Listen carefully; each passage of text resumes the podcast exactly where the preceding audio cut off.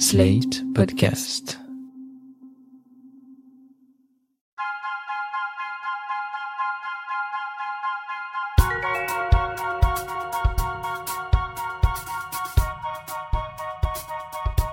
Depuis quelque temps, je me suis lancée dans une analyse du fonctionnement financier de mon couple et j'ai décidé de le raconter à travers ce podcast.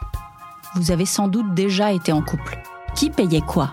Est-ce qu'il y avait une maîtresse ou un maître de l'argent? Je m'appelle Titu Lecoq et vous écoutez Rends l'argent. Attention, cette fois dans Rends l'argent, on passe au lourd, on entre dans le dur, on n'est plus là pour rigoler. Héloïse Boll, la gestionnaire de fortune que j'ai rencontrée, va nous parler des impôts. Les impôts, parce que figurez-vous que, oh surprise, un certain nombre de femmes se font arnaquer avec cette histoire. Alors, les impôts, c'est un sujet qui a un peu créé quelques remous ces derniers mois parce qu'on est passé au prélèvement à la source. Et en septembre dernier, les couples, mariés ou paxés, ont pu choisir entre un taux qui s'appelle un taux personnalisé, qui, comme son nom ne l'indique pas, est un taux commun, et un taux individualisé, qui est un taux propre à chacun des époux ou des partenaires. Je m'explique. On a une situation dans laquelle euh, l'homme euh, gagne euh, 2000 et la femme gagne 1000. Le taux commun, c'est euh, le taux personnalisé, c'est à peu près euh, 10%. C'est un cas complètement inventé. On prélève 10% sur les 2000 euros de l'homme et sur les 1000 euros de la femme. Si on opte pour le taux individualisé, la femme qui gagne 1000 euros ne va presque rien payer. Son taux individualisé, c'est par exemple euh, 2%. Et l'homme, son taux individualisé, c'est, euh, mettons, 12%. Et donc finalement, celui qui gagne le plus a un taux de prélèvement qui est nettement plus élevé que celui qui gagne le moins. Donc cette situation, elle est beaucoup plus équitable, mais il y a quand même eu des couples dans lesquels certains se sont dit bah oui mais moi je vais payer euh, beaucoup plus donc euh, parmi ceux qui gagnaient le, le plus dans le dans le Ouais. couple donc puisque je paye beaucoup plus d'impôts je vais devoir contribuer un peu moins au reste des dépenses donc c'est pas d'accord. c'est une discussion qu'il faut avoir je sais pas si je suis d'accord ou pas d'accord mais enfin encore une fois s'il gagne plus c'est souvent que sa femme euh, travaille un petit peu moins parce qu'elle gère euh, beaucoup de choses. Et donc, il n'y a pas de raison, après tout, qu'elle paye euh, la moitié des impôts du ménage alors qu'elle gagne beaucoup moins. Et dans le livre aussi, t'expliques que même pour un couple marié ou pas marié qui fait une déclaration commune, en fait, l'impôt c'est quand même un truc que chacun doit payer, qu'il faut pas qu'il y en ait. Il Alors maintenant c'est plus possible avec le prélèvement à la source, mais qu'avant il y en avait un qui pouvait payer la totalité des impôts, mais qu'aux yeux de la loi il fallait que chacun ait payé sa part d'impôt. C'était extrêmement dangereux, oui, de laisser l'un ou l'autre payer euh, la totalité des impôts parce qu'il y a des situations de divorce euh, dans lesquelles euh, certains réclament à leur femme ou à leur mari euh, 30 ans d'impayés d'impôts. Donc euh, ça, n'est pas considéré par la loi comme une charge du ménage. Voilà, c'est ça le- l'expression. Et donc, chacun est censé payer son impôt. Alors effectivement, pour le, pr- avec le prélèvement à la source, c'est beaucoup plus simple puisque chacun paye soit la part qui correspond à ses revenus, soit en tout cas au, moins une part euh, significative des impôts. Mais il y a plein de revenus qui ne sont pas soumis au prélèvement à la source, qui sont soumis à ce qu'on appelle des acomptes. Par exemple, euh, si on a euh, un studio qu'on met en location ou Ouais. des choses comme ça, ces revenus-là si, ne sont pas soumis au prélèvement à la source. Donc, ils continuent d'être payés sur un compte qui est soit un compte joint, soit le compte de l'un, soit le compte de l'autre, parce que l'administration fiscale ne ne s'amuse pas à, à prendre euh, 50 d'un côté et 50 de l'autre. Donc, avoir un compte joint dédié à ces impôts-là, ça me paraît être une sécurité supplémentaire. Ou en tout cas, on peut utiliser aussi le compte joint euh, pour le, le crédit immobilier. On peut l'utiliser aussi pour les impôts. Pour les impôts. On fait un compte joint finalement dédié aux très grosses dépenses et aux choses qui ont besoin d'être tracées. Mais alors euh, là, donc c'est notre première année avec euh, le prélèvement à la source pour les impôts. Et, et moi, j'ai été frappée. Je sais plus quel est le chiffre exactement, mais là, au-delà de l'écrasante majorité des couples, n'a pas choisi à laisser le taux personnalisé, c'est-à-dire la même chose pour les deux, quoi. Oui, pourquoi? c'était plus de Mais du coup, 90% qui ont opté pour le taux personnalisé Je crois que c'est 96. Enfin, c'est vraiment énorme. Et je me dis, mais alors, donc ça veut dire que les femmes en France se sont fait avoir dans cette histoire depuis le 1er janvier. Elles se retrouvent, il y en a plein qui se retrouvent à payer plus d'impôts qu'avant. Enfin, ça dépend euh, comment le couple fonctionnait. Oui, il y a aussi des couples où les deux euh, participaient au conjoint qui ouais. qui payait les impôts et pourquoi ils n'ont pas pris le taux individualisé Je pense que c'est surtout par méconnaissance et parce que on a affirmé pendant des mois et des mois et des mois que le prélèvement à la source c'était l'usine à gaz que euh, et donc finalement, euh, les personnes au moment de remplir leur déclaration d'impôt et de faire ce choix-là, elles ont déjà commencé par essayer de comprendre comment ça allait fonctionner, qu'il va y avoir un petit temps de d'adaptation à ce prélèvement à la source, et on peut changer maintenant à tout moment. D'accord. Donc euh, c'est juste une petite case à cocher sur l'espace personnel euh, qu'on a sur le site des impôts. Quand on choisit le taux individualisé, on paye la même chose que si on faisait pas une déclaration commune ou il y a quand même un intérêt à faire une déclaration commune en taux individualisé? On paye quand même moins avec une déclaration commune. D'accord. Parce que dans tous les cas, on prend en considération les parts du foyer. Donc celui qui devra payer le enfants, plus celui qui va être le plus imposé paye quand même moins que s'il avait été tout seul à faire sa déclaration, a priori. Il me semble que oui. D'accord. Surtout dans les situations où il y a des enfants, d'ailleurs. Pour un couple sans enfants, je ne suis pas certaine de ça. J'avoue que j'ai pas fait le, le calcul. Ce qui est certain, en revanche, c'est qu'on fait pas, on choisit pas de faire une déclaration commune ou séparée, en fait. En union libre, on fait une déclaration séparée. Ouais. Sauf pour l'impôt sur la fortune quand on y est soumis ou on fait une déclaration commune. Et quand on est paxé ou marié, on fait une déclaration commune. On est obligé. On est obligé. Même paxé. Oui. La première année, on a le choix. L'année où on se paxe, en fait, on peut faire deux déclarations séparées, même si on se paxe euh, fin décembre. Mais les années suivantes, on est obligé de faire une déclaration commune. Ça m'angoisse.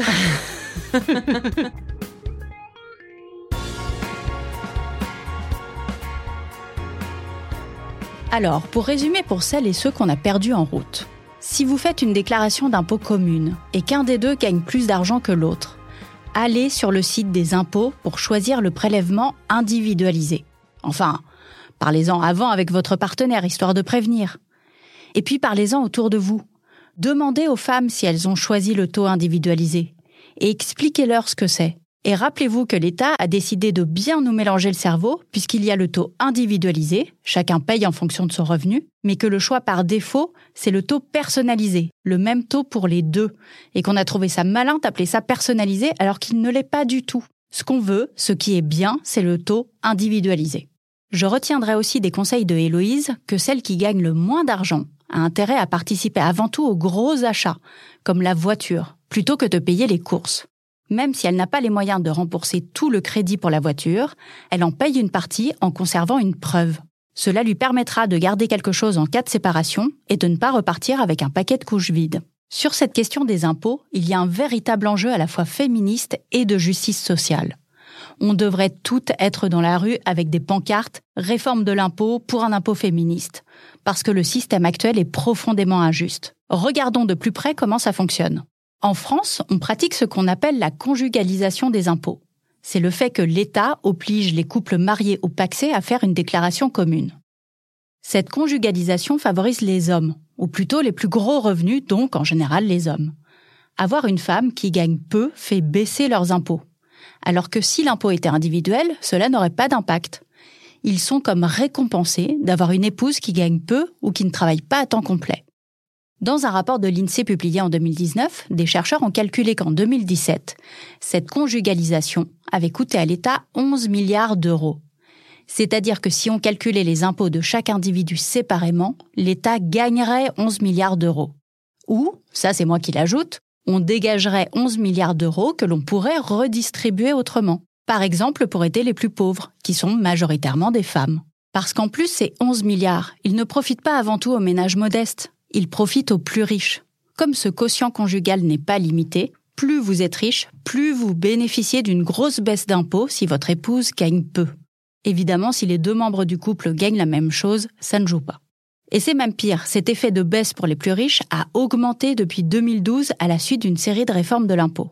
Sans attendre une révolution fiscale, dans les réformes qu'on peut faire immédiatement, la première et toute simple serait de plafonner l'avantage fiscal du quotient conjugal, c'est-à-dire mettre une limite maximum pour que ça ne bénéficie pas à ce point aux plus gros revenus. Ensuite, il y aurait d'arrêter de rendre obligatoire la conjugalisation, c'est-à-dire de laisser le choix aux couples paxés ou mariés de faire ou pas une déclaration commune. Et enfin, une autre réforme toute simple qui devrait être faite tout de suite, je l'ai trouvée chez Christiane Marty de la Fondation Copernic.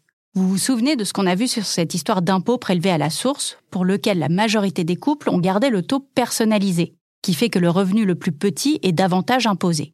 Christiane Marty propose une chose toute simple inverser le principe, que le choix par défaut ce soit le taux individualisé et qu'il faille demander pour avoir le même taux pour les deux.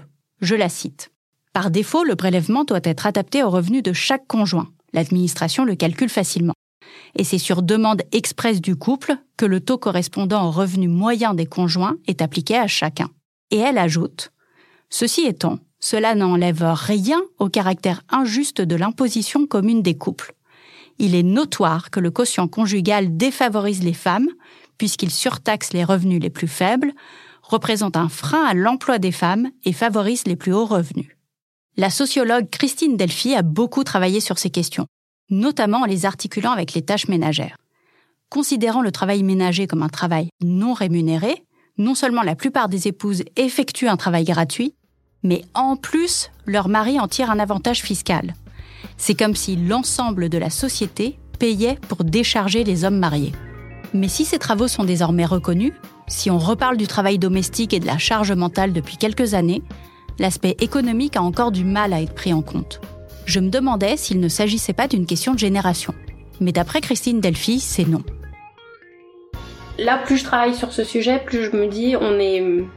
Ces questions financières, ces questions économiques, ma génération, on est un peu passé à côté pas seulement la vôtre. Hein. Je me souviens qu'une fois, j'avais parlé devant un groupe de féministes et puis j'avais abordé la question justement de qu'est-ce qui se passe. bon.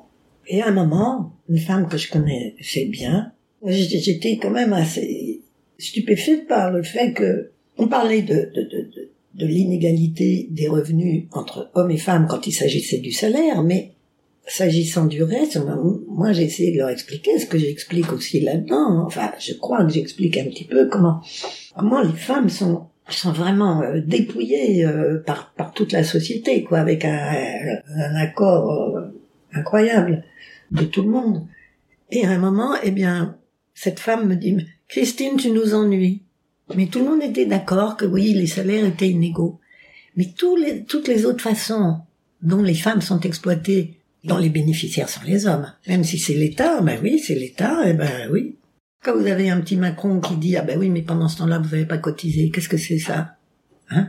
C'est de l'exploitation, béni par les gouvernements, béni par les États, de choses qui vont aux hommes, hein Parce que ce que vous donnez pas aux uns, vous le donnez aux autres, forcément. Pour moi, c'est comme le, si on disait que les esclaves sont dans le don, ils sont pas dans le don. Je veux dire que, est-ce qu'on peut appeler ça un don? Voilà que ce soit de la part des femmes, par entre guillemets amour, ou de la part des esclaves. Non, c'est un dû. C'est un dû. Parce que c'est ça la situation d'esclave. C'est voilà, votre travail, il appartient à quelqu'un d'autre.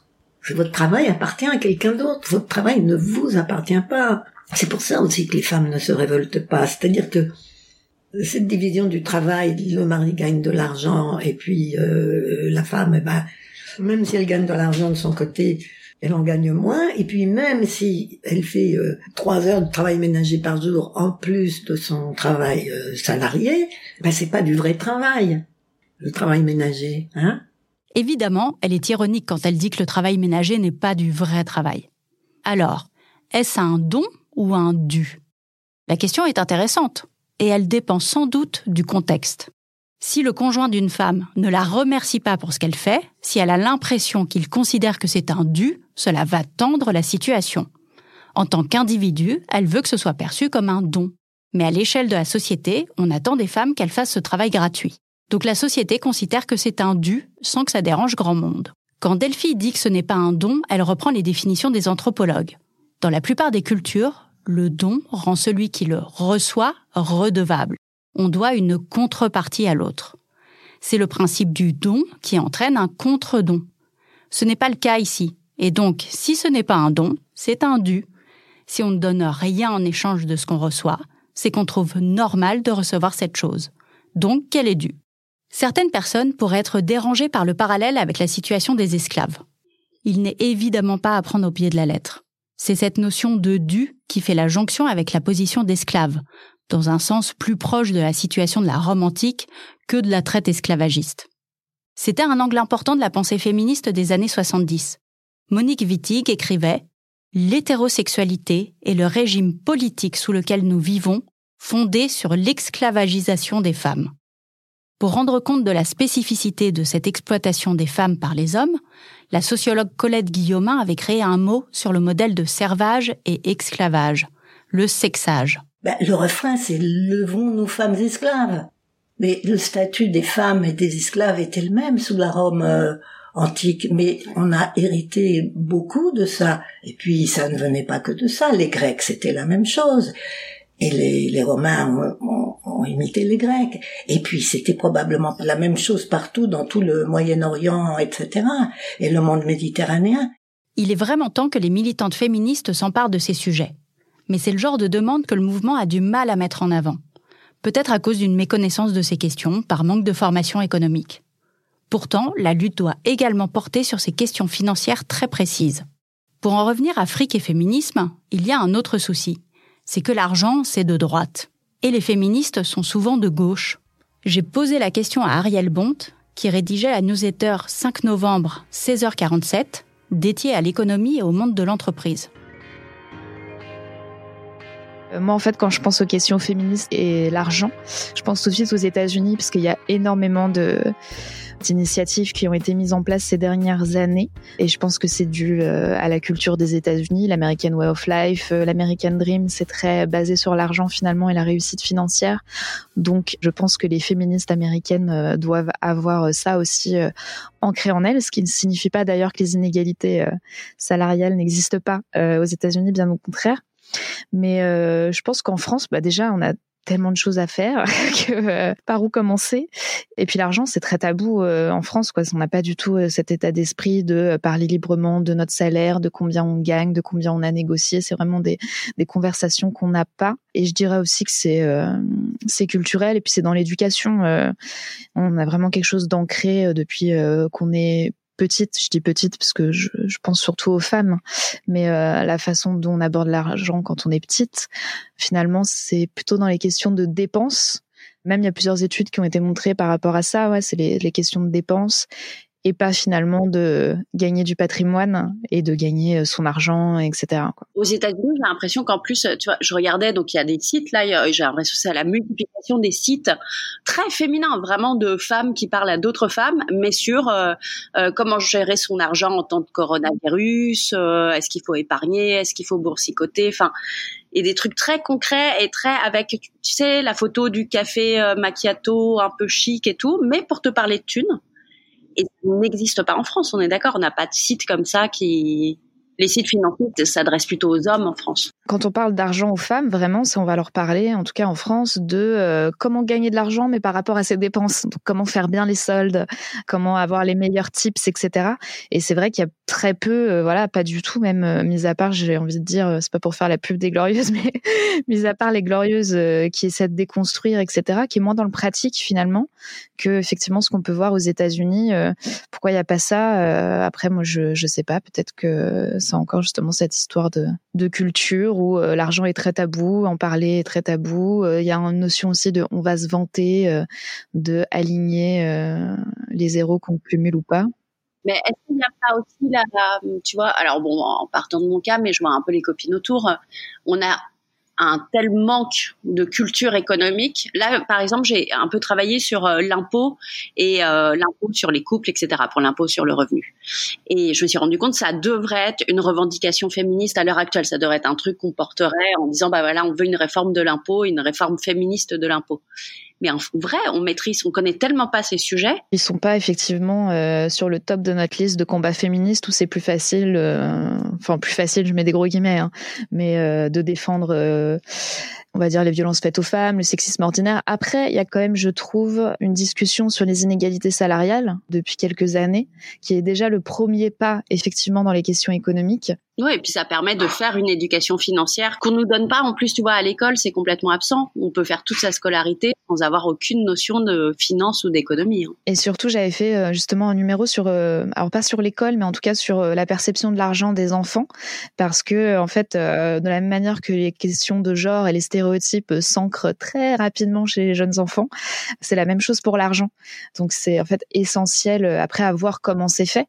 Pour moi, en tout cas, hein, de donner des cours d'économie ou tout cas de gestion financière, d'épargne, de budget à des enfants, parce que très jeunes, en fait, ils, perçoivent très vite des stéréotypes, les inégalités. Il y avait des études qui montraient que les petites filles touchaient moins d'argent de poche que les les garçons, et que après, elles touchaient moins d'argent que les garçons, mais les parents leur donnaient peut-être le complément, on va dire, pour qu'elles puissent dépenser en vêtements, en maquillage. Donc voilà, vraiment, on est vraiment, en tout cas, dans un truc très de la dépense chez les chez les petites filles et chez les, les femmes alors que les hommes vont plutôt être dans euh, ouais, l'accumulation euh, du patrimoine ou en tout cas de gérer leur argent un peu comme ils veulent. C'est vrai qu'on est très sur ouais sur la dépense. Alors en plus avec toutes les injonctions sur euh, les soins du corps, sur les fringues, sur la coiffure, etc., qui engendrent des dépenses en permanence. Ah bah c'est exactement ça. Ouais.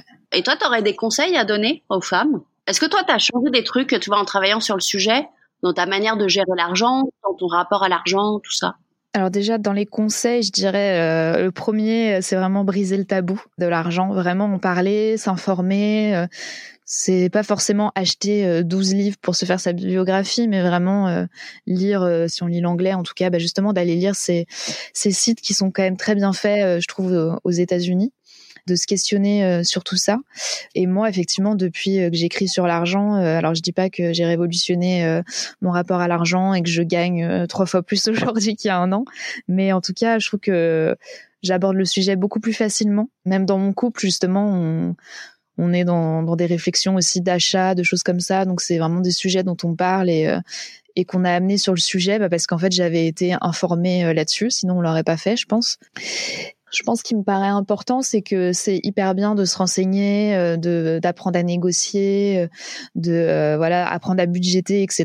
Mais à un moment donné aussi, la responsabilité, elle n'est pas que du côté des femmes, elle est aussi bah, du côté des entreprises qui les payent mal, du côté du gouvernement, bah, comme tu l'as justement dit, ces histoires d'impôts, etc. Finalement, il y a des choses assez sexistes dans les façons de faire quand on voit ouais les histoires de pensions alimentaires, etc. Ça c'est un autre sujet, hein, mais il y a aussi tout un système oui, à déconstruire derrière. Quoi. Ouais, exactement. Et il faut pas non plus, euh, en tant que femme, se flageller en se disant oh là là, je gagne moins que mon mec. Euh, c'est aussi euh, quelque chose de beaucoup plus structurel et, et systémique qu'il faut prendre en compte. Et c'est pour ça que voilà, c'est pas une petite révolution qu'on va faire chez soi dans son foyer, même si c'est déjà bien de commencer par soi. Mais il y a aussi quelque chose d'au-dessus, de beaucoup plus important. Et c'est aussi aux entreprises et au gouvernement de mettre en place des politiques publiques ou de bah, payer les femmes autant que les hommes, tout simplement. C'est quand même interdit par la loi de depuis 1972. Euh, Donc euh, il y a aussi ça, je pense que qui est important de rappeler. Mais oui, enfin vraiment déjà briser le tabou et puis je pense utiliser son argent de façon consciente et réfléchie. Donc, euh, on est quand même la première puissance économique mondiale finalement, puisqu'on est 52% de la population à être des femmes. Et pourtant, on continue de mettre notre argent dans des entreprises qui nous asservissent euh, et qui perpétuent des stéréotypes euh, et des clichés. Donc aussi, penser où est-ce qu'on investit son argent, euh, voilà, ça passe par les courses du quotidien finalement. Et puis si on a un peu plus d'argent, bah il y a des collectifs comme, euh, je pense à Sista, un collectif d'investisseuses, qui elles réfléchissent effectivement à parce qu'elles ont les moyens aussi de se le permettre. Hein, elles sont très privilégiées finalement, mais qui réfléchissent à comment euh, mieux financer les femmes et faire évoluer tout ça dans le bon sens du terme. Ça, c'est euh, aussi, je m'étais rendu compte de ça, c'était l'année dernière, j'avais commencé à regarder un peu euh, les banques solidaires et tout, et je m'étais rendu compte de mon ignorance totale qui était de l'ordre de mon banquier m'a fait ouvrir, euh, je ne sais pas, un livret développement durable, que sais-je, blablabla, et en fait, je ne sais pas ce qu'il y a dedans. Et quand j'ai commencé à regarder, mais à quelles entreprises ça profite, je fais ah ouais, non, ça ne va pas du tout avec mes idées politiques. Mais donc il y a des fois, c'est juste on regarde pas, on ne se rend pas compte qu'on est en train de financer un truc, voilà que si on le faisait de manière consciente, on se dirait bah non, je signe pas pour ça quoi. Donc tu as raison, effectivement, il faut regarder tout ça. Euh, oui, totalement. Bah, en fait, surtout, il faut se poser des questions. Alors au début, c'est peut-être un peu fatigant, mais euh, après, finalement, on prend vite le rythme de, se dire, bah, qui est derrière cette entreprise? Euh, Est-ce qu'elle fait du derrière ces beaux slogans? Est-ce que euh, finalement, elle applique ce qu'elle dit? Parce qu'il y a beaucoup de féministes washing aussi, donc faut faire attention à ça.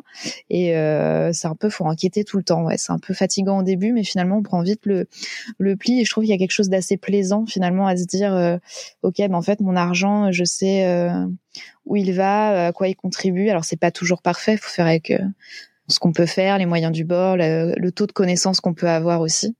Mais il y a ce côté, ouais, euh, prendre en main aussi euh, nos finances, c'est prendre en main dans quoi on, vers quoi on les, on les met, quoi. En réalité, il y a une vraie cohérence. M'intéresser au sujet des finances de mon couple, réfléchir à comment faire autrement, m'amène forcément à découvrir de nouvelles revendications féministes. Je vais préparer ma pancarte pour un impôt féministe.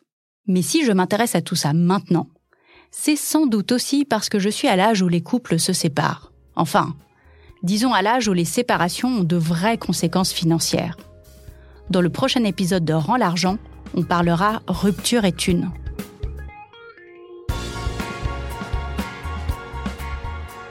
Vous venez d'écouter Rends l'argent, un podcast de Titiou Lecoq, produit et réalisé par Slate.fr, sous la direction de Christophe Caron et Benjamin Ours, avec Aurélie Rodriguez.